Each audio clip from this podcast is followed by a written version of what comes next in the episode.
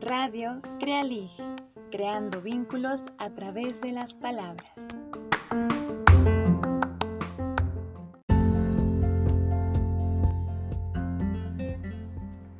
Amigos y amigas de Radio Crealig, me complace hoy dar inicio a este programa número 53, el cual está dedicado a las bibliotecarias y a su importante y valiosa labor de crear espacios tan mágicos como son las bibliotecas. Hoy tendremos una invitada muy especial que les presentaremos más adelante. En cada una de nuestras secciones habrá muchas recomendaciones interesantes, algo de música y lectura que esperamos sean de tu agrado. La cita de hoy es de Patrick Ness, escritor estadounidense de literatura juvenil.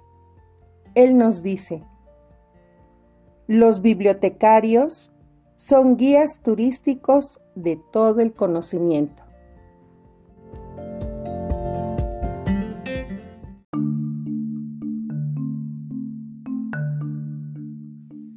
Hola a todos, espero que se encuentren muy bien.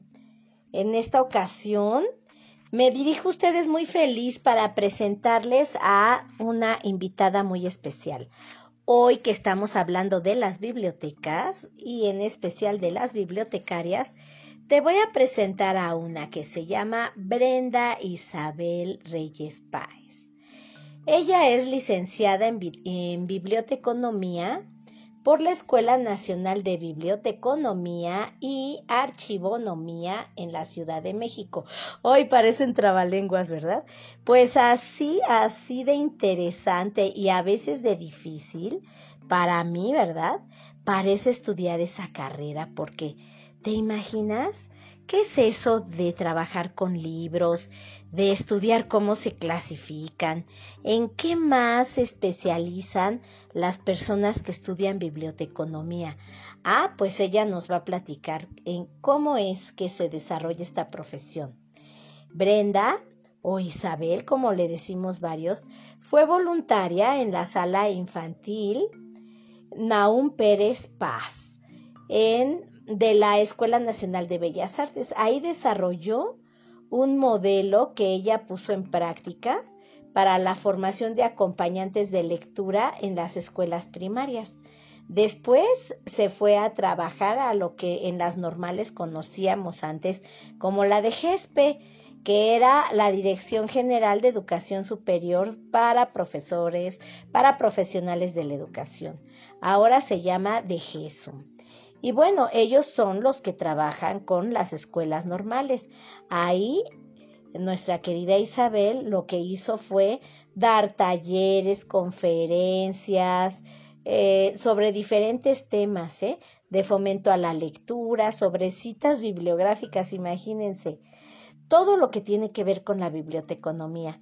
También es mediadora de lectura certificada por IBI y es tallerista del programa federal Leer para la Vida. Pero sobre todo es una persona genial con la que puedes platicar y con la que puedes observar cómo una persona se apasiona verdaderamente por su profesión. Pues bien, te dejamos con ella para que te platique un poquito de qué se trata esta hermosa profesión. Hasta luego.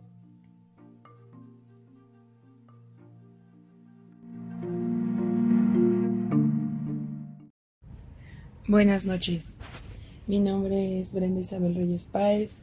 Soy bibliotecónoma. Actualmente trabajo como bibliotecaria escolar en un colegio particular de la Ciudad de México.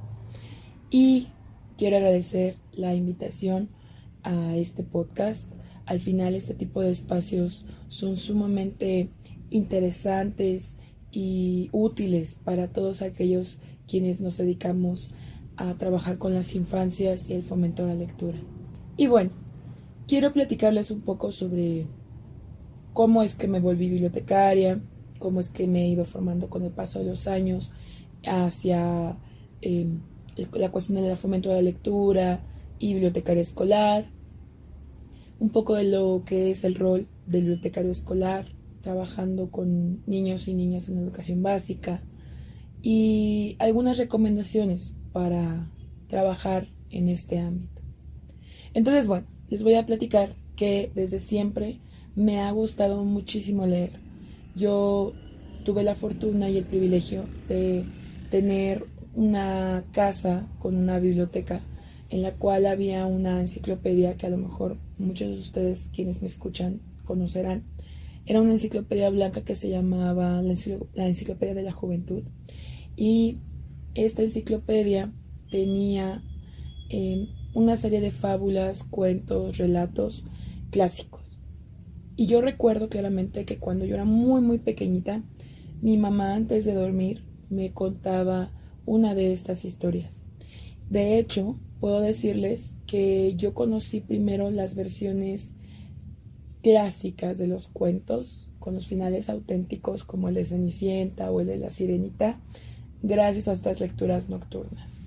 Y ya bueno, después conocí las versiones de Disney y otras adaptaciones. Y desde los cinco años en adelante no he parado.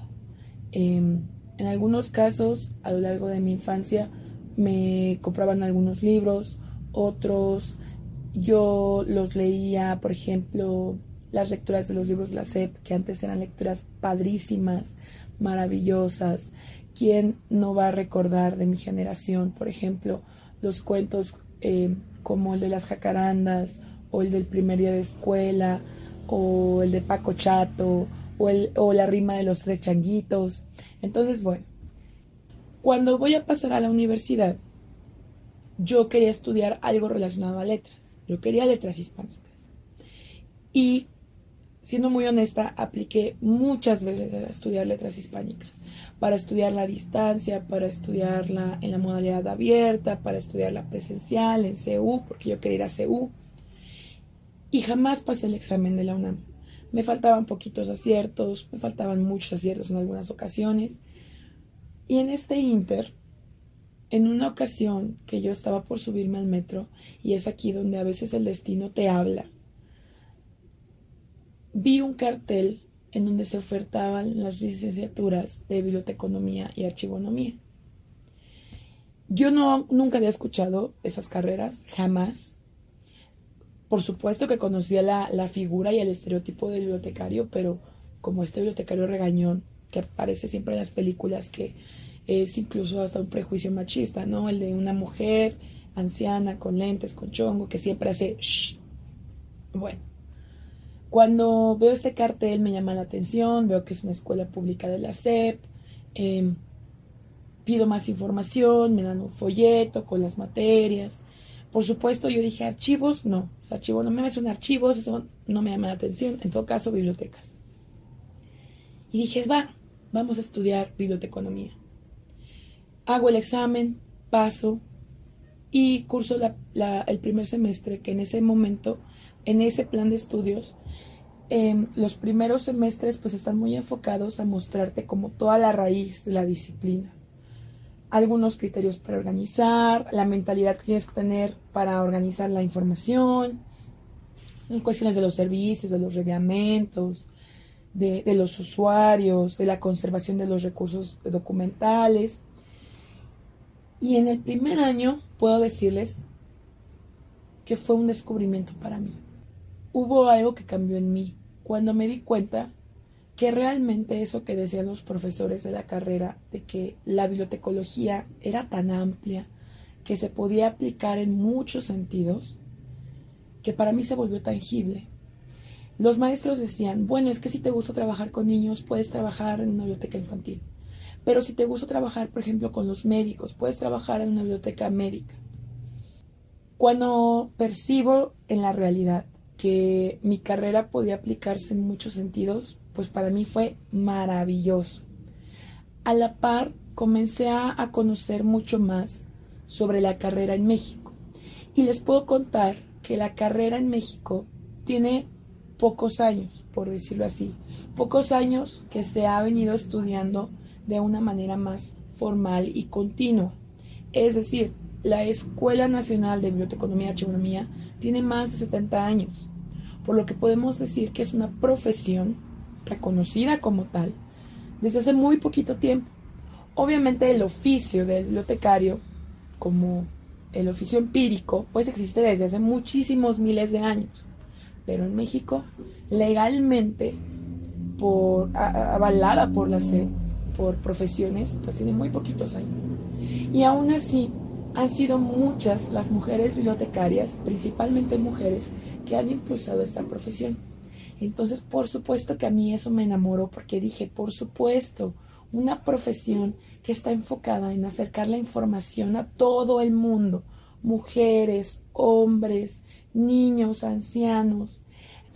Y entonces yo decido que quiero continuar mi estancia en la sala infantil de la Escuela Nacional de Biblioteconomía y Chivonomía. La sala infantil aún existe, tiene el nombre de un profesor muy reconocido bibliotecario, normalista, el profesor Naum Pérez Paz, que descanse en paz. Eh, y esta sala infantil pues brindaba talleres de formación lectora a niñas y niños de la comunidad de alrededor de la EMBA. Yo empiezo a hacer mi estancia profesional ahí con muchos prejuicios, si les soy honesta. Al segundo día de yo estar en la estancia y que todavía no estaba como muy segura de, de que ese fuera mi lugar, porque pues yo venía de estar en una biblioteca con, con adultos, con personas que iban a ser médicos, me encuentro con un libro que a la fecha es un libro que para mí es de inestimable valor. Se llama La Isla, está escrito por un autor que se llama Armin Greder. Lo encuentran en una editorial española que se llama Bárbara Fiore. Y es un libro que cuando yo lo leí, si han visto el emoji de explotar la cabeza, eso fue lo que a mí me pasó. A raíz de la estancia profesional, termina la estancia, yo regreso a clases normales para terminar la carrera de licenciada. Yo decido seguir formándome en este sentido. Tomé clases y talleres de cuentacuentos, de narración oral, tomé cursos en IBI. Entonces, a la par de que yo estaba escribiendo la tesis, que mi tesis fue sobre formación de lectores, sobre formación de acompañantes para la lectura, em, yo me seguí profesionalizando en el fomento. ¿Qué hago actualmente? Actualmente yo me dedico a ser bibliotecaria escolar. Em, trabajo en una primaria particular que sigue un modelo educativo em, muy específico para el que se impulsa muchísimo la indagación, por lo que la biblioteca es el centro de muchos de los procesos de enseñanza y aprendizaje. Para ello, yo tengo que tener organizados todos los recursos de información. Tengo libros, tengo esquemas del cuerpo humano, tengo mapas, tengo películas, tengo revistas, tengo periódicos. Y todo eso lo tengo que organizar acorde a un sistema de clasificación con el que los niños y las niñas puedan aprender a ir organizando toda la información que tienen o que van adquiriendo o que van encontrando y que la asignen en categorías para que cuando ellos vayan a buscar a otras bibliotecas conforme vayan creciendo o aún ahora, ellos tengan ya la lógica de cómo funciona una biblioteca. Entonces, mi biblioteca la organizo, asigno números de clasificación, hago los registros en la computadora, tenemos un catálogo automatizado y doy clases de habilidades lectoras en el colegio entonces, con primaria baja, que es primero, segundo, tercero de primaria, trabajo mucho los libros álbum, los cuentos clásicos, hacemos muchas actividades alrededor de, por ejemplo, utilizo demasiado la metodología de Aidan Chambers, la de Dime, la charla literaria. Em, realizamos ejercicios de comprensión lectora también, de lectura de imagen, por supuesto. Con primaria alta lo voy eh, trabajando, sí, algunos libros ya más largos, novelas infantiles, de autores como María Baranda, como Jordi Sierra y Fabra, como Isaac Asimov, Jaime Alfonso Sandoval, eh, Toño Malpica. Vamos leyendo novelas un poco más largas, trabajamos algunas habilidades lectoras, pero a la par lo voy em, vinculando con los temas que se ven durante los, las unidades. En fin, yo no paro. Entonces, esto es un poco de lo que yo hago actualmente. Y para ello, pues es fundamental mantener el contacto con otros bibliotecarios, bibliotecarias, mediadores, que al final, a partir de también de sus experiencias, de sus actividades, yo voy nutriendo lo que yo llevo a la práctica y mucho es prueba y error. Además, por supuesto, de muchísima creatividad y un gusto inestimable por la literatura infantil y juvenil y por el objetivo de que más niñas y niños puedan tener a su alcance libros que puedan disfrutar, comprender y gozar.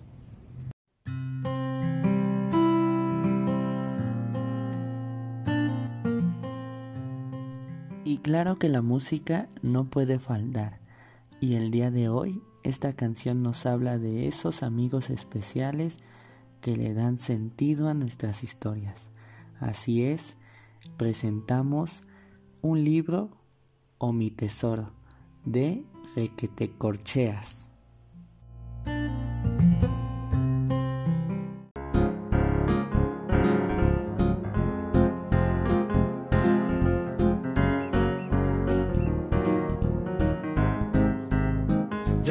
Libro que vuela, yo tengo un libro que te puede morder, yo tengo un libro que cuenta aventuras e historietas en sus páginas de papel, yo tengo un libro que abraza, yo tengo un libro que sueña bonito, que viaja a mil lugares de aquí al infinito.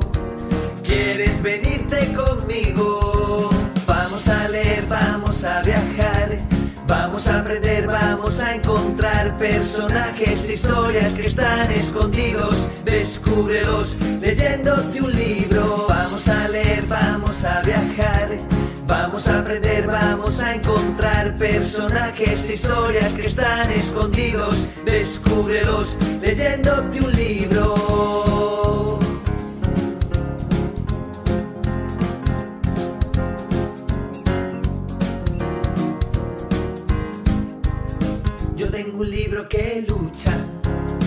Yo tengo un libro que te puede besar. Yo tengo un libro que canta mensajes de esperanza. Porque el mundo puede cambiar. Yo tengo un libro que enseña lo que está bien o está mal.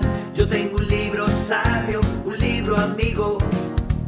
¿Quieres leerlo conmigo? Vamos a leer, vamos a viajar Vamos a aprender, vamos a encontrar personajes, historias que están escondidos. Descúbrelos leyéndote un libro. Vamos a leer, vamos a viajar.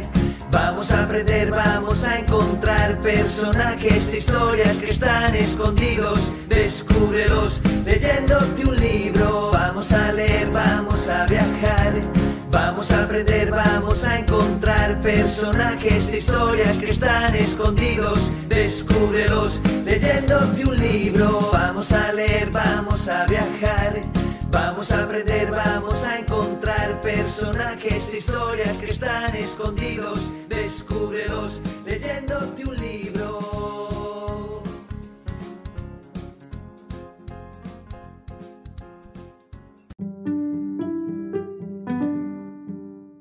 Y ahora con ustedes, el personaje de la semana. Hola, soy Aide y en esta ocasión tenemos un 3 por 1 en el personaje de la semana. Primero te hablaré de Luis Soriano Bojorges, quien decidió compartir su modesta colección de 70 libros con niños en su pueblo rural de La Gloria, y las áreas circundantes de la provincia de Magdalena, en Colombia, poniendo así una biblioteca móvil al servicio con el uso de burros. Ajá. Luis Soriano nació en Valledupar, César, en 1970 y ha vivido casi toda su vida en ese sitio, el distrito donde realiza su servicio de biblioburro. Al crecer en una parte remota de Colombia, obtuvo un título en, literatura española de la Universidad de Magdalena a través de un profesor que visitaba su ciudad un par de veces al mes. Luego se convirtió en un maestro de escuela primaria. En 1997, Luis reconoció que podía hacer algo para enfrentar las tasas de analfabetismo y la falta de acceso a la educación en esa área. Se embarcó en un plan para crear una biblioteca móvil con sus dos burros llamados Alfa y Beta, conocidos como Alfabeto. Comenzó a viajar regularmente por el área con alrededor de 120 libros por viaje. Un viaje de ida y vuelta puede durar hasta 11 kilómetros y más de 8 horas para completarse. Alfa lleva los libros y Beta lleva a Luis. Con este acto de amor, ¿cómo no iba a crecer su biblioteca ampliamente?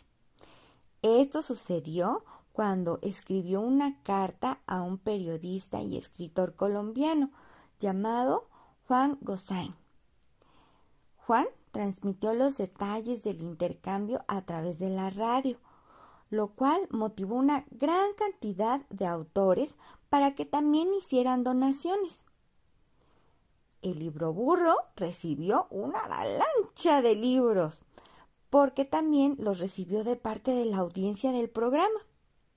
Su biblioteca creció a casi 4.800 libros y las historias de aventuras infantiles fueron el género más popular. Luis expresa su compromiso con este proyecto con una frase como la siguiente. Un niño que educamos hoy con el biblioburro es un niño de quien estamos enseñando derechos, deberes y compromisos. Y un niño que conoce sus derechos, deberes y compromisos es un niño informado para decir no a la guerra.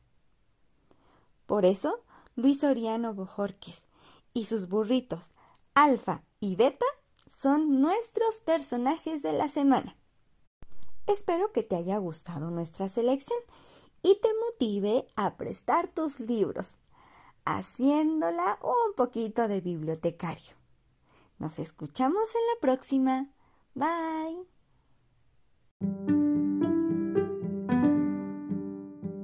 Ahora vamos a una de nuestras secciones más esperadas, mi libro favorito. Vamos a ver qué nos espera. Hola, mi nombre es Fernanda y me siento muy contenta por participar en Radio Crealig. El día de hoy les traigo una recomendación de literatura juvenil. Esta es una novela de amor narrada por el mismo amor. Como protagonista tenemos a Gael, un chico romántico que pierde sus esperanzas por el divorcio de sus padres y el engaño de su novia con su mejor amigo. Pero a lo largo de la historia, el amor nos va contando, con un toque cómico, todo lo que va viviendo nuestro protagonista con una nueva chica que el destino le colocó. ¿Creen que el amor podrá solucionar el desastre que se ocasionó? Y además que Gael vuelva a creer en él. Si quieren descubrirlo, pueden leer Los chicos sí que lloran, escrito por Lia Conen. Gracias.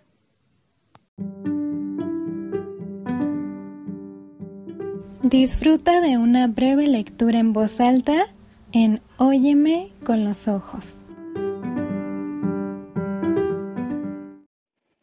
Hola, ¿qué tal? Soy Dulce y para esta bella sección quiero compartirles un fragmento de un entrañable libro. Quizás algunos todavía no lo hayan leído, pero sí han visto la clásica película Matilda. ¿Recuerdan aquella parte donde la pequeña se quedaba sola en casa? Su refugio para escapar de esa soledad fue la biblioteca.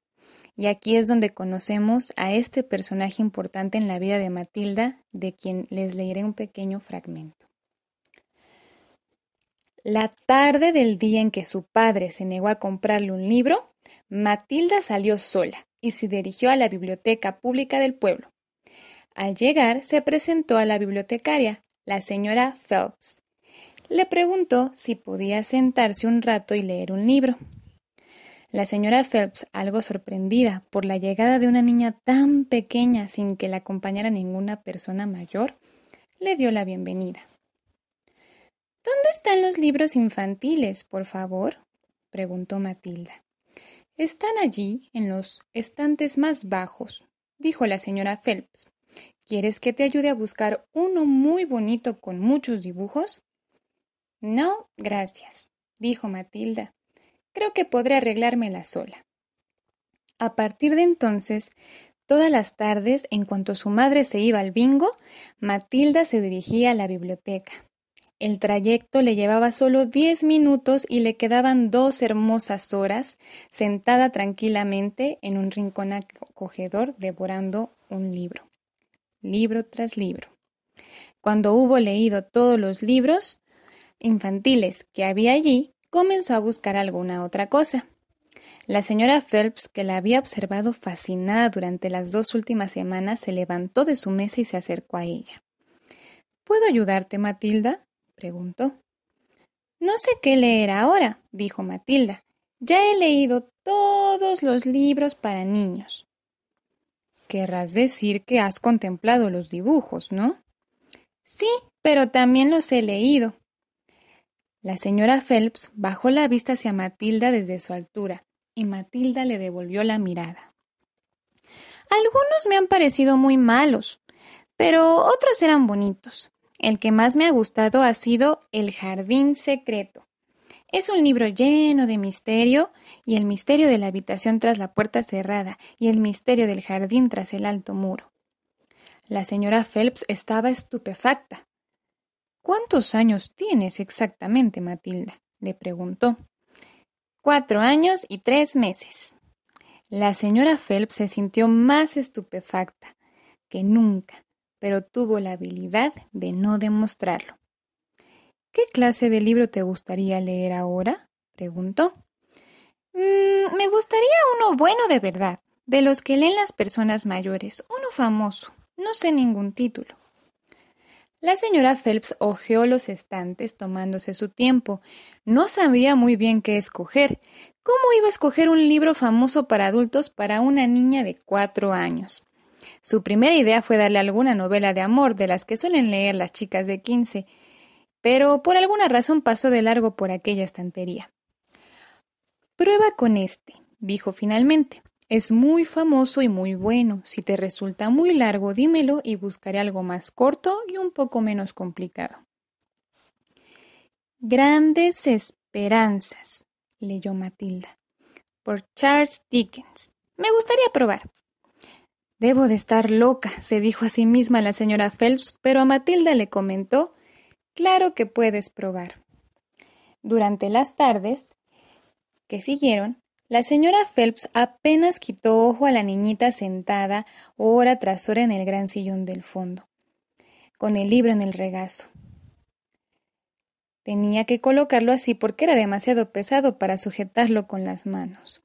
Resultaba insólito ver a aquella chiquilla de pelo oscuro con los pies colgando sin llegar al suelo, totalmente absorta en las maravillosas aventuras de Pip y la señora Hapshman, y su casa llena de telarañas dentro del mágico hechizo que Dickens el gran narrador había sabido tejer con sus palabras.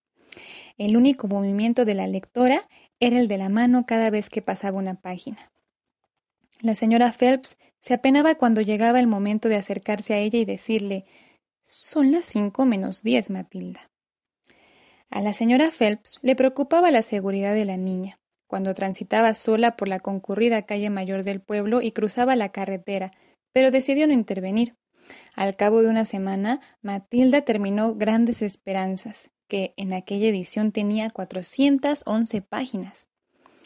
Me ha encantado, le dijo a la señora Phelps. ¿Ha escrito otros libros el señor Dickens? Muchos otros, respondió la asombrada señora Phelps. ¿Quieres que te elija otro? Durante los seis meses siguientes, y bajo la atenta y compasiva mirada de la señora Phelps, Matilda leyó en total doce libros, entre los que se encontraban los siguientes títulos. Oliver Twist, de Charles Dickens. Orgullo y Prejuicio, de Jane Austen. El hombre invisible, de H. G. Wells. El viejo y el mar de Ernest Hemingway, Las uvas de la ira de John Steinbeck, Brighton Rock de Graham Greene, Rebelión en la granja de George Orwell. Era una lista impresionante y para entonces la señora Phelps estaba maravillada y emocionada, pero probablemente hizo bien en no mostrar su entusiasmo.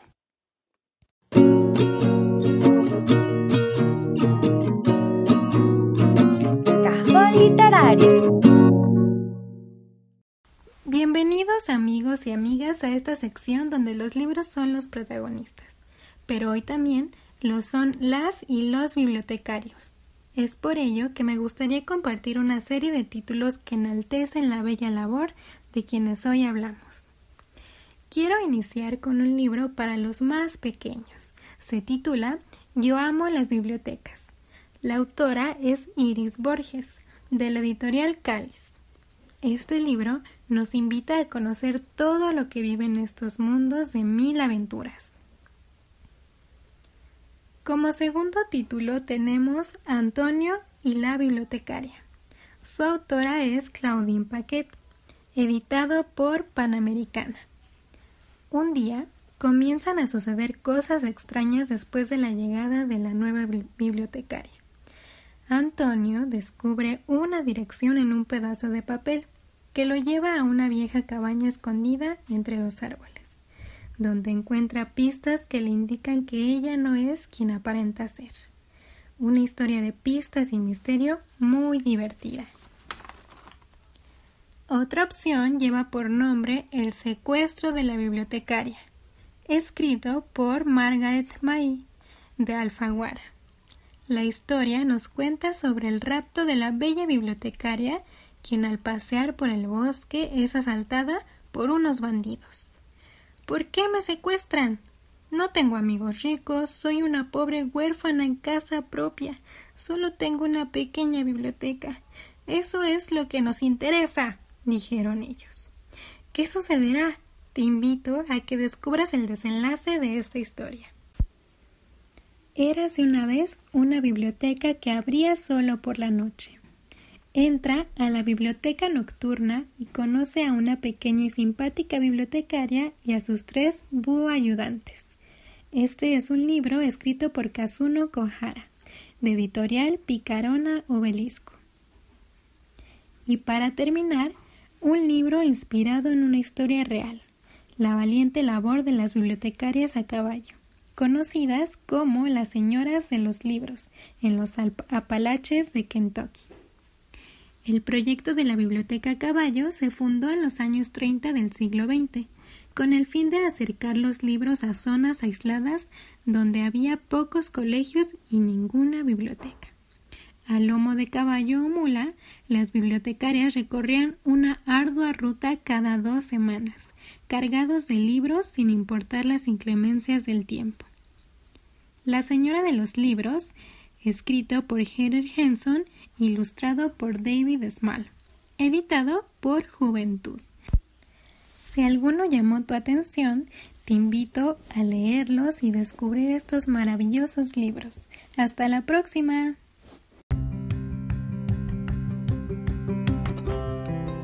Y ahora vamos con otra canción, titulada Yo ya sé leer, de Canticuentos. Desde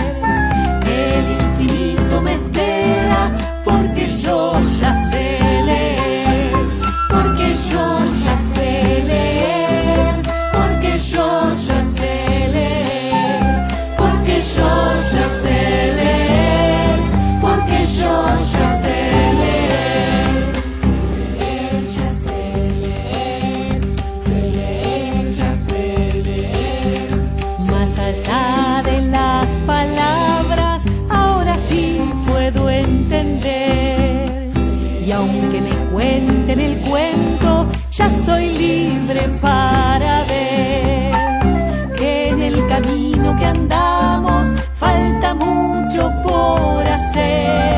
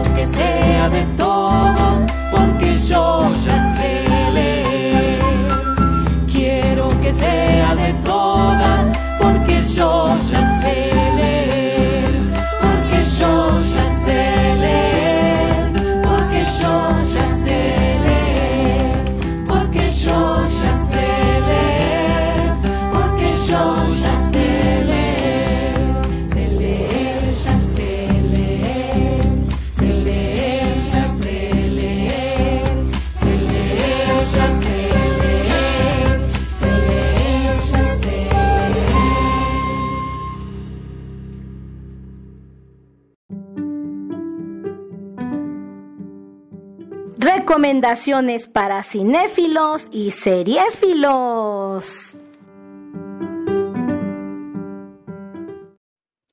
Hola nuevamente, soy Dulce y ahora nos encontramos en esta sección dedicada a las y los fanáticos del cine. Quiero hacer recomendación de tres películas en donde el escenario es una biblioteca y su protagonista o uno de los personajes principales es una bibliotecaria. Comenzaremos con Ágora, película española del director Alejandro Amenábar estrenada en el 2009. La historia se desarrolla en Alejandría, Egipto, en el año 391 después de Cristo. Es un drama histórico donde la protagonista es la matemática, filósofa y astrónoma Hipatia de Alejandría, y la trama avanza alrededor de ella en los tiempos donde el cristianismo ascendía como religión hegemónica en el Imperio romano. Hipatia era considerada una representación del paganismo por parte del emperador y otros hombres en el poder. En esta película escuchamos las ideas de esta asombrosa mujer y sus enfrentamientos filosóficos con los patriarcas del cristianismo. Aunque ella más bien era maestra y no está confirmado al cien su trabajo dentro de la biblioteca de Alejandría, en la película la muestran como defensora de ella al momento de su triste destrucción. La preocupación de Hipatia por conservar la sabiduría del recinto es sumamente conmovedora. Nuestra segunda recomendación es la película El guardián de las palabras, producida por Turner Pictures. En ella existe una mezcla de escenas con actores reales y animación. Se estrenó en 1994 y se basa en el libro ilustrado de David Kirchner. Aquí el protagonista es un niño de 10 años llamado Richard Tyler, quien tiene miedo de prácticamente todo y a quien una noche lo mandan a comprar clavos y es atrapado por una furiosa tormenta. Su único refugio, una biblioteca. Ahí conocerá al excéntrico bibliotecario el señor Dewey, quien intenta buscar un libro para Richard, aunque éste se niega a leer. Richard, caminando perdido por la biblioteca, resbala, se golpea la cabeza y se desmaya. Al despertar, se encontrará al guardián de las palabras, quien lo llevará por aventuras maravillosas para llegar a la salida. Pasa por aventura, fantasía y terror, quienes son personajes que se convertirán en libros reales cuando por fin el señor Dewey lo encuentre. Este deja que se lleve los tres libros, y Richard vuelve a casa como un niño más valiente, y duerme en su nueva casa del árbol. Aventura, fantasía y horror al término de la película, aparecen como siluetas en una pared hablando sobre el niño. Y mi última recomendación es una cinta que ya hemos mencionado en un programa anterior, pero como es de mis películas favoritas no podía dejarla pasar. Me refiero a La belleza de la vida, película británica que salió a la luz en el año 2016 dirigida por Simon About.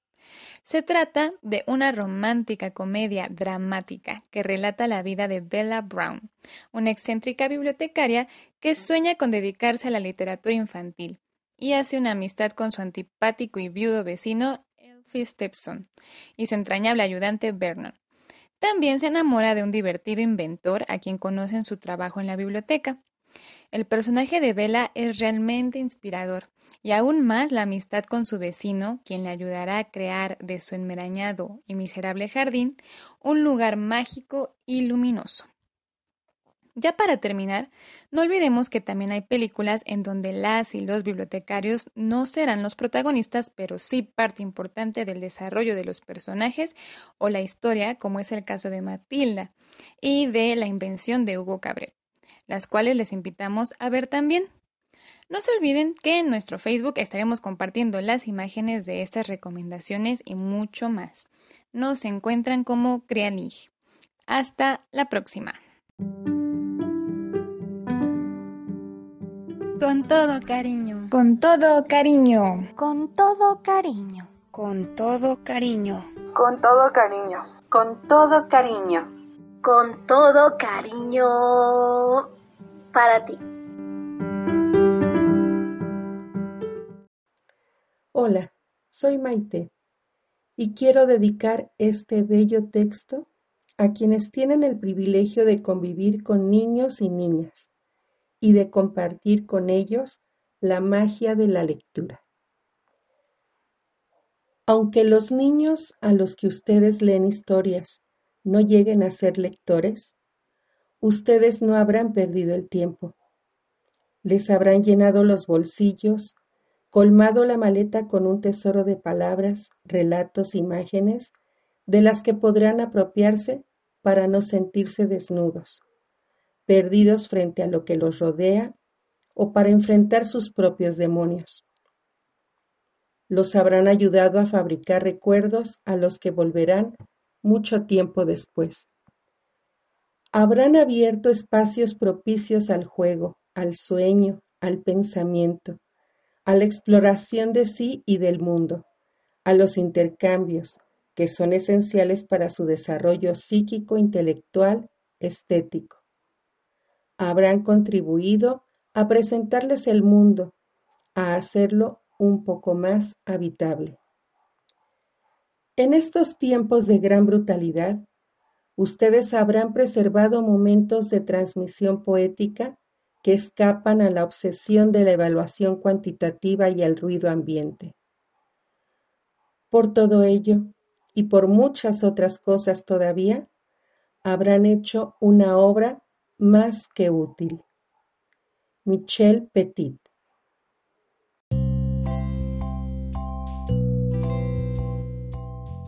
Bienvenidos a la sección Palabra de Niño. Hola amigos, les habla André.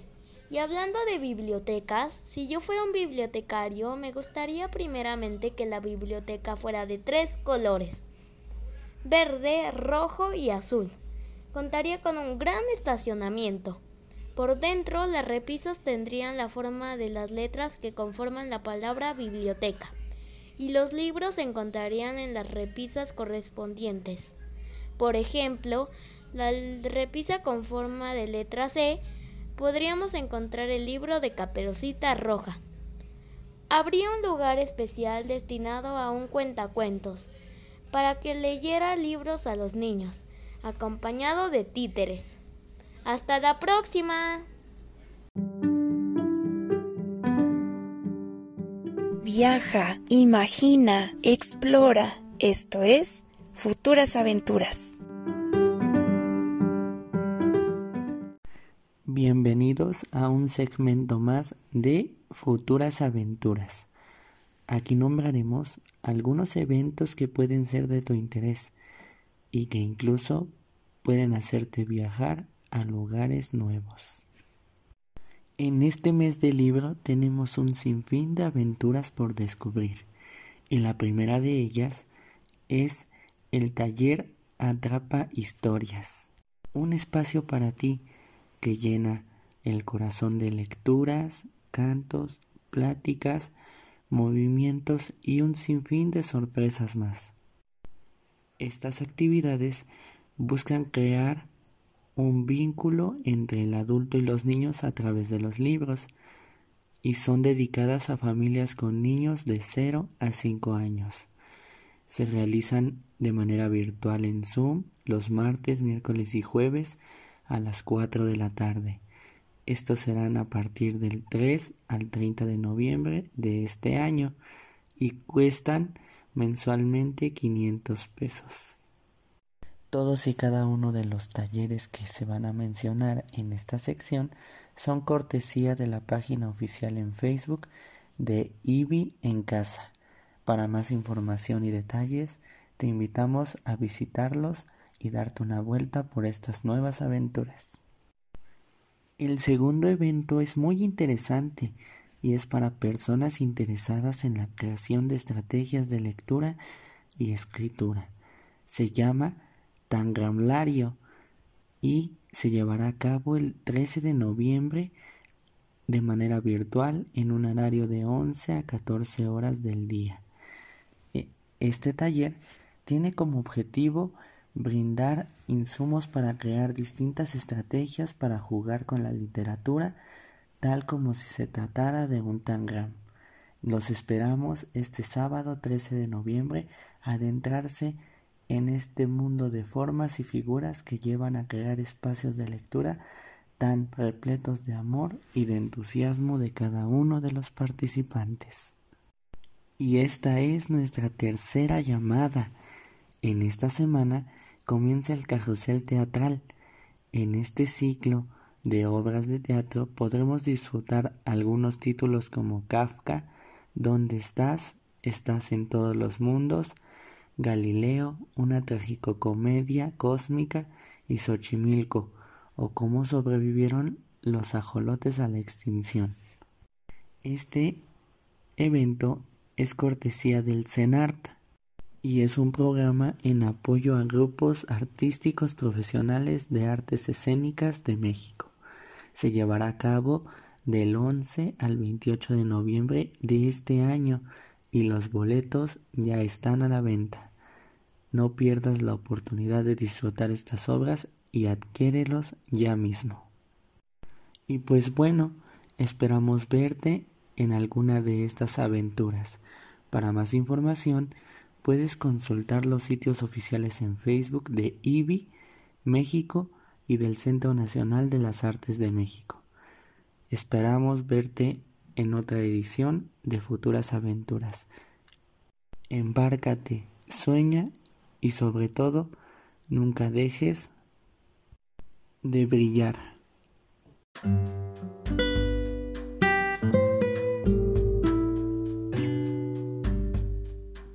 Y hasta aquí nuestro programa de hoy. Esperamos que hayas encontrado cosas interesantes y divertidas. No olvides acompañarnos en el siguiente podcast, el cual dedicaremos a los títeres. Hasta la próxima.